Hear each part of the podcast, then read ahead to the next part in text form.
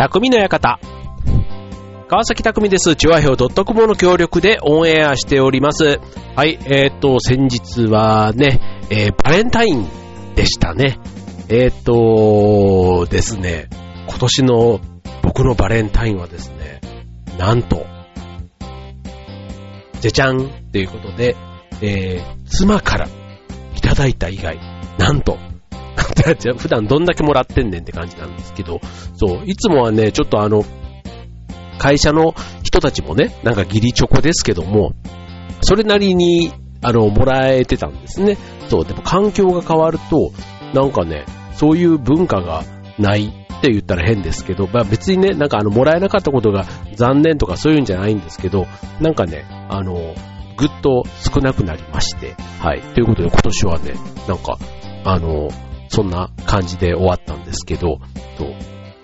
で、まあ、バレンタインね、結構あの、いただけてた時は、またいただいたでね、ホワイトデーのお返しもあったりして、結構ね、もう逆に全然もらえない方がいいや、なんてね、あの、もらってた時はね、もらってた時は、実はそんなこともね、こう月並みですけど、あの、言ってました。はい、言ってましたし、はい。で、あとは実際にね、ホワイトデーの時にも、まあまあな出費になるわけですよ。ね。で、あと、ね、まあいただくチョコレートもね、そんなに一人でね、何箱も食べるわけでもなければ、そう、だから、うん、まあね、あの、ジャニーズみたいにね、こうね、一方的にもらってっていうわけではないので、まあコミュニケーションとしてね、しかもあの、1対1だったらそんなにね、量はないんですけど、逆にね、あの、5人とかがまとめてね、なんかあの、一つのものをくれたりすると、こっちからお返しするときにね、こう、5人がくれたって分かってたら、やっぱりね、5つ用意するわけですよ。ね、そうすると、ね、まあなんかそれなりにね、こう、やっぱりコスト、コスト的には、まあまあな、あの、負担になる。まあちょっときちくさい、ああ、ちょっとオープニングテーマに、これはちょっとあんまり良くなかったかなと 思いますけども、はい、まあそんなね、えー、バレンタインも終わりと。で、今年はね、本当にね、あのー、まあ身内でね、ブラックサンダーをくれた人もいたんですけども、別にブラックサンダーはね、それはそれですごくありがたかったんですけども、はい、まあそんなね、えー、なんか、バレンタインで、で。まあ何をね、あのー、思ったかっていうと、ね、こう、いつもね、毎年いただいてた時は、まあもらってたなりにね、贅沢な、こう、ことを言ってましたよ。けど、なんか急にね、こう、もらわなくなったりすると、なんかこう、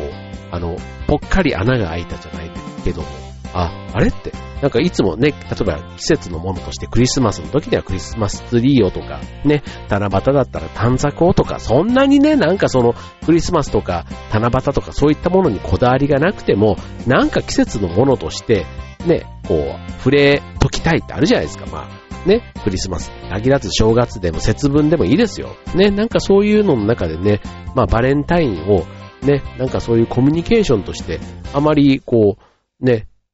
する人としない人がなんか両極端になってきたのかなとか、ね。ただあの、女性同士でね、友チョコみたいなそういうものがあったりとかっていうのはね、今もあるみたいですけども、なんかね、うん。なんかそういうのをね、めんどくさいなとかと思って廃れていっちゃうのはすごくちょっと残念だな。ね、人付き合いをめんどくさいなと思っちゃってるのとなんか近い感じもして、はい。ということでね、あの 何を一生懸命バレン、ね、過ぎ去ったバレンタインに関しても一生懸命言ってるかっていうのはあるんですけども、えっ、ー、とですね、本日の、えー、テーマ、それでですね、えー、最近、ちょっとじゃあ話変えまして、えー、最近ですね、まあ、僕今40、もうすぐ来月48になるんですけども、まあ40代も終わろうとしているところですけども、えっと、結構ね、若い子たちも貯金をね、よくしてると。ね、あとこの間テレビでね、外国人の人ね、えー、いましたけども、本当にね、みんな若い頃から貯金をすごいしてるというのをね、聞きまして、はい。で、じゃあ最近のね、じゃああの、それぞれの年代別にどんな感じでみんな貯金してるのかななんて思って、まあ一つね、わかりやすい貯金の金額で言うと、例えば家を買うとかね、結婚をするとか、まあそういったところで考えたら、まあ100万単位、ね、もしくは頭金、家とか買うイメージで言ったら30代とかでもね、まあ500万ぐらいとかは欲しいなとか、あとは、ね、家を買う前だったらね、変な話、あの、1000万ぐらい、ね、あったらなんていうのは結構ね、貯金の目標額で、ね、えー、こただね、それ実際にね、そんだけ貯まるかどうかは別として、なんかそれぐらいあったらいいなぁなんていうのがね、それぞれの年代の時のイメージとして思うと思うのですが、ね、じゃあちょっと今日はね、この番組リスナー、なん、なん、な、なんだ、な、なん、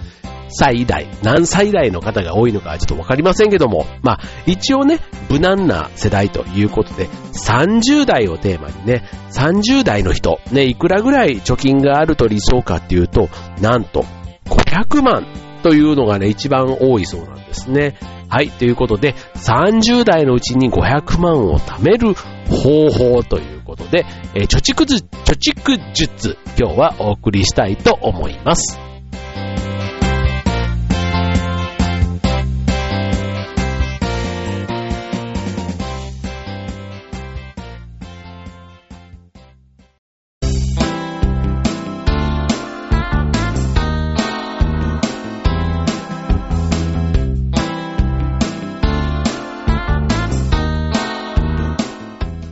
はい、えー、今週のテーマは、貯蓄術ということです。はい、え、いうことでお送りしたいと思います。はい、ということで、まあ、お金に悩むのってやっぱり30代って多いのかなって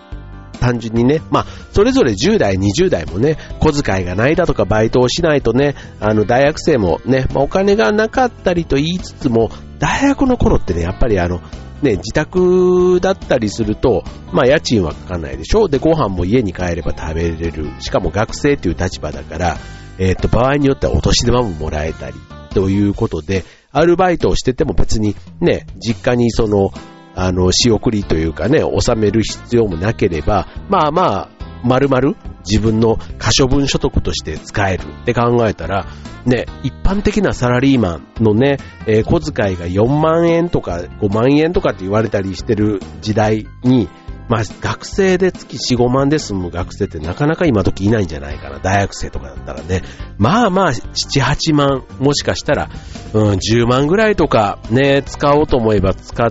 てるのかなって気もしますね。まあちょっとね、月10万も使っちゃうとね、結構あの、いろいろ保険とかの兼ね合いでね、まあなんかあるので、まあそん、まあ10万使う学生ってね、まあまあ羽振りいい方だなと思いますけども、まあでも4、5万ね、今のサラリーマンよりは今の学生の方がきっとね、使えるお金多いんだろうなぁなんて思いますけども、まあそんな中でね、今日のテーマ、じゃあその貯蓄に関して、まあ30代ね、一番目標としてる金額500万円というね、500万円、ね、お金を貯めたい理由、ね、30代の方、さっきの言った結婚だとか、あとは、うんと、家を買うとか、あとはなんだろう、えっ、ー、と、結婚、家を買う？あとは、うん、まあ、子供が生まれたとかね。あと、まあ、家だけじゃなくて車を買うとか。まあ、いろんなね、なんか30代っていうところで、また一つね、20代と違うお金の使い方、ね、必要性みたいなところが出てくるのはすごくよくわかります。で、あとはその、お金を貯めたいと思っても、意外とその目的とか目標がね、ないとたまらない。ね、節約する、ね、貯めるだけじゃなくて節約するって言ってもね、なんかその目標がないとなかなか行動に結びつかないというのはなんか僕もすごく心当たりがありますけども、ただ、わからない、ね、その目標が明確じゃない、わからないから貯められないっていう時に、で、そういう感じになっちゃうと、必要な時にね、やっぱお金がないっていう事態に陥ってしまうわけですので、まあ今回ね、えーその500万、ね、30代の人が目標にしがちな、ね、一番多い金額、で、その500万を貯めるための、えー、ポイントということで今日はお話ししたいと思います。まず一つ目、ね、えー、ポイント、今日はね、5つご紹介しますけども、一つ目、やがて来る多くのライフイベントと費用を明確にすると。ね、えー、人生のライフイベント、ね、さっき言った結婚や出産、そして、まあ、あの子供が生まれれば子供の教育、ね、幼稚園ぐらいからね、いろいろその将来に向けてって話もあるでしょうし、あとはマイホーム購入、ね、あとその人生って長い目で見たらね、リタイアプラン、ね、リタイア、あの、まあ、定年とかね、そういった退職するところのイメージ。ね、人によって違いはいろいろあると思いますし、場合によってはね、あのー、ね、こう、親のなんか介護みたいなのも将来に備えて、貯蓄がというケースあると思います。で、自分がこれから迎えるライフイベントに、どのようなものがあるのかをイメージして、ね、あの、その時にね、費用がどれぐらいかかるのか、ね、知っておくことがとても大事ということですね。まあ当然ね、あの、あ例えば保険に入ったりだとか、ね、そういったことなんかもね、プラスでお金がかかってくるわけですから、その、貯金もそうなんですけども、一方でね、支払っていくローンとか、ね、そういったものもあるわけですので、えー、まあ、一般的なその、費用ではなくて、自分が目指すところから適正な費用を見積もること、ね、自分のどこにお金を使うのかということを、えー、ちゃんと整理して、で、それで目的とか目標を明確にして貯蓄を成功させるというのが大事ということですね。はい。続いて二つ目。ね。30代で500万を貯めるためにということで、家計簿をつける。うん。家計簿をつけて支出を把握するということですね。で、これあの、ただ記入しているだけでは実はあまり効果がなくて、よくあの、ね、ダイエットとかレ、レコーディングダイエットみたいなね、体重を記録して、ね、食べたものを記録していくだけで、なんか痩せていくみたいなね、なんかそんなのも、ね、もう10年ぐらい前ですか、なんか話ありましたよね。結構盛り上がった。ね。で、えー、まあお金の場合、家計簿、ね、えー、入りと出をつけていくことで、会社で言えば、えー、財務諸表になるということです。えー、しっかりと記入して、月ごとの流れや1年の流れを把握するということですね。で例えば、えー、帰省する夏の支出については、あのー、まあ、普段よりね、プラスでいくらかかるとか、で、あとはその10月と、まあ冬のね、光熱費、えー、とかで、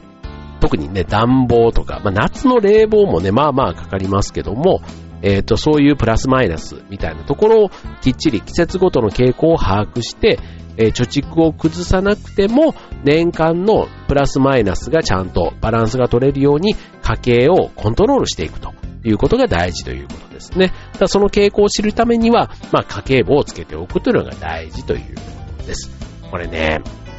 そうなんですよね。僕なんかも結構ね、あの、携帯代とか、あの、銀行引き落としとかにしちゃってたりするとね、意外と、あの、どんぶり勘定になってるとこが多いです。はい。なので、ね、こう、普段財布に入ってる1000円、2000円とかね、結構細かく見るんですけど、なんか、あの、通帳に入ってる5万、10万に対してすごく疎くなっているみたいな。ね、なんか桁が大きいのに、その桁が、ね、例えば100万円使うのに101万と105万ってあんまりなんか、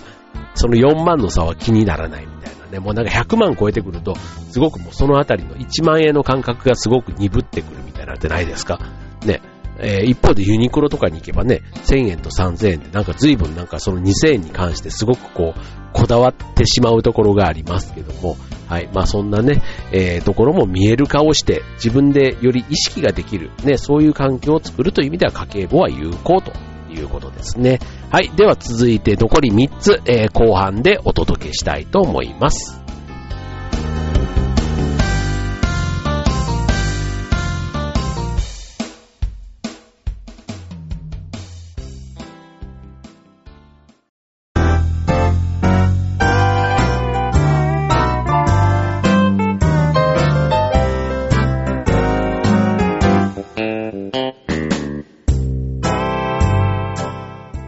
はい、えー、今日のテーマは貯蓄でお送りしています。はい、ということで、えっ、ー、と、おそらくというか、まあ、この番組のね、リスナーの方でも多いと思われる30代の方、なんとね、目標にしたい貯蓄額は500万円ということで、まあまあな、なかなかなところですけども、じゃあその30代でね、500万を貯めるのに成功した人たち、どんなことやってたのかなということで、えー、今日は5つの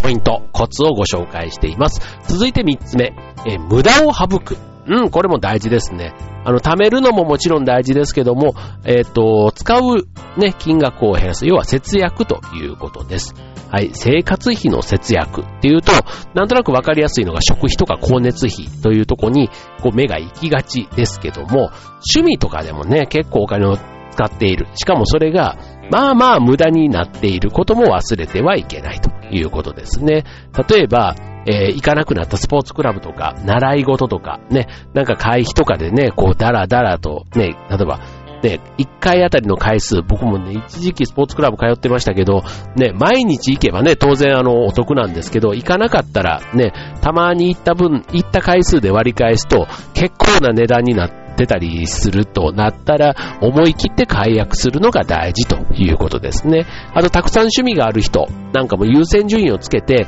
あの、自分の中で譲れない趣味、ね、絞り込んでやると、まあ、集中と選択みたいなところではとても大事だし、節約にもつながるということですね。はい。まあ中にはね、あの、節約のためといってね、あの、趣味をやめてしまうとなると、あの、人生がね、寂しくなってしまう。ね、あの、生活に張りがなくなる、楽しさがなくなるという意味では、ちょっと節約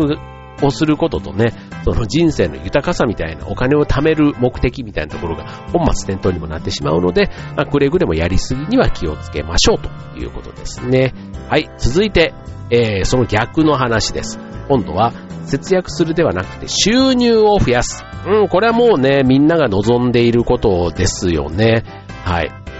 まあ、例えばね、アルバイトで働いていた人が正社員で働くなんていうところも一つ収入を増やす手段になるわけですけども、えっ、と、まあ、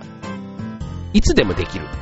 というかね、えー、まあ、あとはその家族ね、30代って考えるときには、例えばあの、奥さんが専業主婦の場合、子育てが落ち着いてきたら再就職を検討してみる。要は家族で収入を増やすみたいなね。だからあの、アルバイトで働いてる人が、例えば契約社員や正社員を目指す。ね、そうすると年収で言ったらね、まあ、アルバイトよりは、ね、多少というか増えるケースが多分多いはずですので、まあ、そういった形で収入を増やすとか、あとはね、例えばまだ子供がちっちゃくて、ね、週末しか働けないなという人の場合だったら、えっ、ー、と、まあ夫婦でね、その子育ての時間の合間をうまく調整しながら、例えばね、えー、1日だけでも働くみたいなね、なんかそういう単発のアルバイトなんかでも、あの、塵も積もればじゃないですけども、ね、それでも、ね、えー、月に1万円だったら年間で10万ちょっとにはなるわけですので、まあそういったね、収入の増やし方っていうのも一つポイントになるんじゃないかなと思います。はい。まあこのね、500万、ね、一人で500万貯めるのか、家族で500万貯めるのか、ね、その、設定の仕方によってもね、こう協力体制みたいなのは変わってくるかなと思います。まあでもね、500万あるとね、やっぱ元、元手があると、やっぱりこう、初動が、の動きがいいっていうのかな。なんか元手がないと、もうそれだけでもね、こう、しょっぱなのやれることにこう、制限が出てきてしまうので、なんかね、いいこと考えててもね、お金がないことでできなくなってしまう。なんか意欲がね、もうそこまで高まらないっていうのもなんかもったいない話かなと思いますので、まあそういう意味では収入っていうのは結構一つ大きなポイントになるというところですね。はい。で、最後、えー、5番目。えー、資産運用について学ぶ。はい。で、これはね、えっ、ー、と、まあ、元手の資金がある程度あった上での話ですけども、えー、資産運用、ね、えー、運用する、ね、運用の原資を種銭と言いますけども、貯まったお金のすべてを、ね、えー、普通預金とか定期預金とかではなくって、すぐに使うことのないまとまったお金。で、例えば100万円でも200万円でもですけども、それを債券や投資信託に預けて運用することも考えてみたらどうでしょうということですので、あの、低金利の時代がね、続いている中では、なんかいろいろね、そういう、あの、有利な制度なんかもね、始まっていたり、あとはあの、少しでも金利の高い金融商品を探して、えー、預け替えをするということ。ね、例えば、えっ、ー、と、外国の為替とか、ね、あんまりね、美味しい話に飛びついて結果、ね、長い目で見たら損しちゃうというのもありますけども、あのね、株とかもね、まあ、ちょっとね、株もあの、上がったり下がったりは結構ね、センスというか、ね、えー、知識のあるなしでもだいぶ変わってきますけども、ただ、えっ、と、スキルとしてね、お金の運用スキル磨くと、あの、単純にね、ただの利子だけでね、っていうのはもう、そんな時代ではないということから、まあ資産運用、ね、株もね、長いこと持ってると結構長い期間で見れば2倍3倍なったりする銘柄もあったりしますしね、まあ景気の変動に合わせてね、株価は変動しますので、はい、まあそういったところにもちょっとチャレンジしてみると。ね、そうすることで、まあ、500万円の道に一歩近づける。逆にね、資産をなくす可能性もないわけではないというところですけども、はい。まあちょっとね、えー、お金に余裕が多少ある前提の5番目の資産運用についてというところでした。ね、えー、ということで、えっ、ー、と、今日30代でね、500万を貯める貯蓄術ということで、5つポイントご紹介いたしました。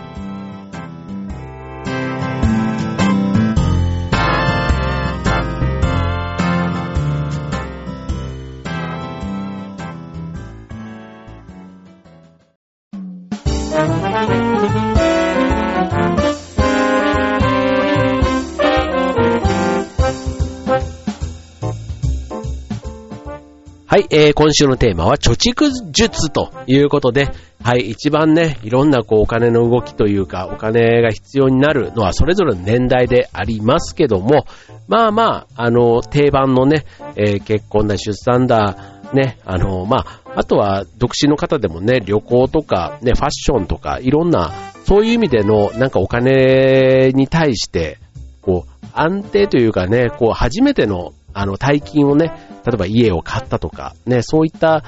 機会に、今までだったら自分のためにね、全部使えてたものが、ね、なんか家族のためにとか、そういった変化が多いのが、意外と30代かなというふうに思います。はい。で、そんな中でもね、あの、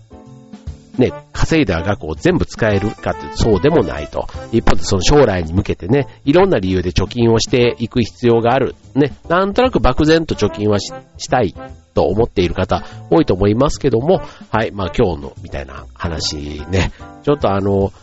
結構筋トレと一緒で、貯蓄ってね、急に宝くじ当たったとかそういうことじゃない限りは、意外と普段の習慣の中で気づいたら、あ、こんなに溜まってたみたいな感じがね、いいかなと思うんですよね。だから、あの、会社、ね、サラリーマンとかで勤めたりする方だと、あの、会社のね、給与を振り込んでくれるところと、あとそれ以外に例えば財形貯蓄をしてるとか、あとは、なんだろう、第二口座みたいなところにね、給料がこう分散して、こう振り込まれるようになってたりすると、意外と気づいたら、なんか、あ、何十万っていうのが、そう、別口座にね、溜まってたなんていう風にやるのもね、ある意味あの強制的というか、ね、残額がね、自分の使える通帳の残額が少ないのを見れば、ああ、ちょっと飲み会節制しなくちゃとか、なんかこう衝動買い的なものはね、一歩ちょっと節約のきっかけにはなる行動につながるかなとも思うので、はい。まあちょっとね、ただとにもかくにも目標、目的がないと貯金は貯蓄はできませんということが今日の教訓ということかと思います。はい。まあこれね、次40代とかになってくるとね、またね、今度あの、いろんな事情がまた、ね、子供が今度、ね、高校だ、大学だになってきたりとか、ね、またさらにあの、お金がかかる、ね、あの、子育て世代になってきたりするので、今度そうするとね、金のかかる趣味なんかは結構あの、家によっては目の敵にされるゴルフとかね、何回も行ってとか飲み会もね、そんなに何回も行って、こうね、で、こう、目の敵にされちゃったりする中で、一方でね、やっぱり将来に向けてっていうと、貯金の目標額、ね、40代だとね、理想は1000万と、ね、まあ、1000万の貯金を持っとくって、まあまあな、なかなかね、あの、相当計画的もしくは、なんか、まずね、入りの収入の部分がそれなりにないと実現しないのかなと思うんですけども、やっぱりね、40代の理想の貯金って言った方がいいですね。目標というよりは、これぐらいあった方がいいなっていうのは1000万ということなんですね。はい。まあ確かにね、1000万あると多少のね、なんか、急な出費、ね、そういうのがあったとしても、ちょっと動揺せずに済むなとは思いますけども。はい。まあそんなね、えー、どこのタイミングでね、お金が必要になるかわからないので、まあ転ばぬ先の杖ということだと思いますが、貯金、ね、貯蓄術、ね、皆さんなりに今一度考えてみてはいかがでしょうか。はい、ということで今週の匠の館、ここまで。バイバーイ。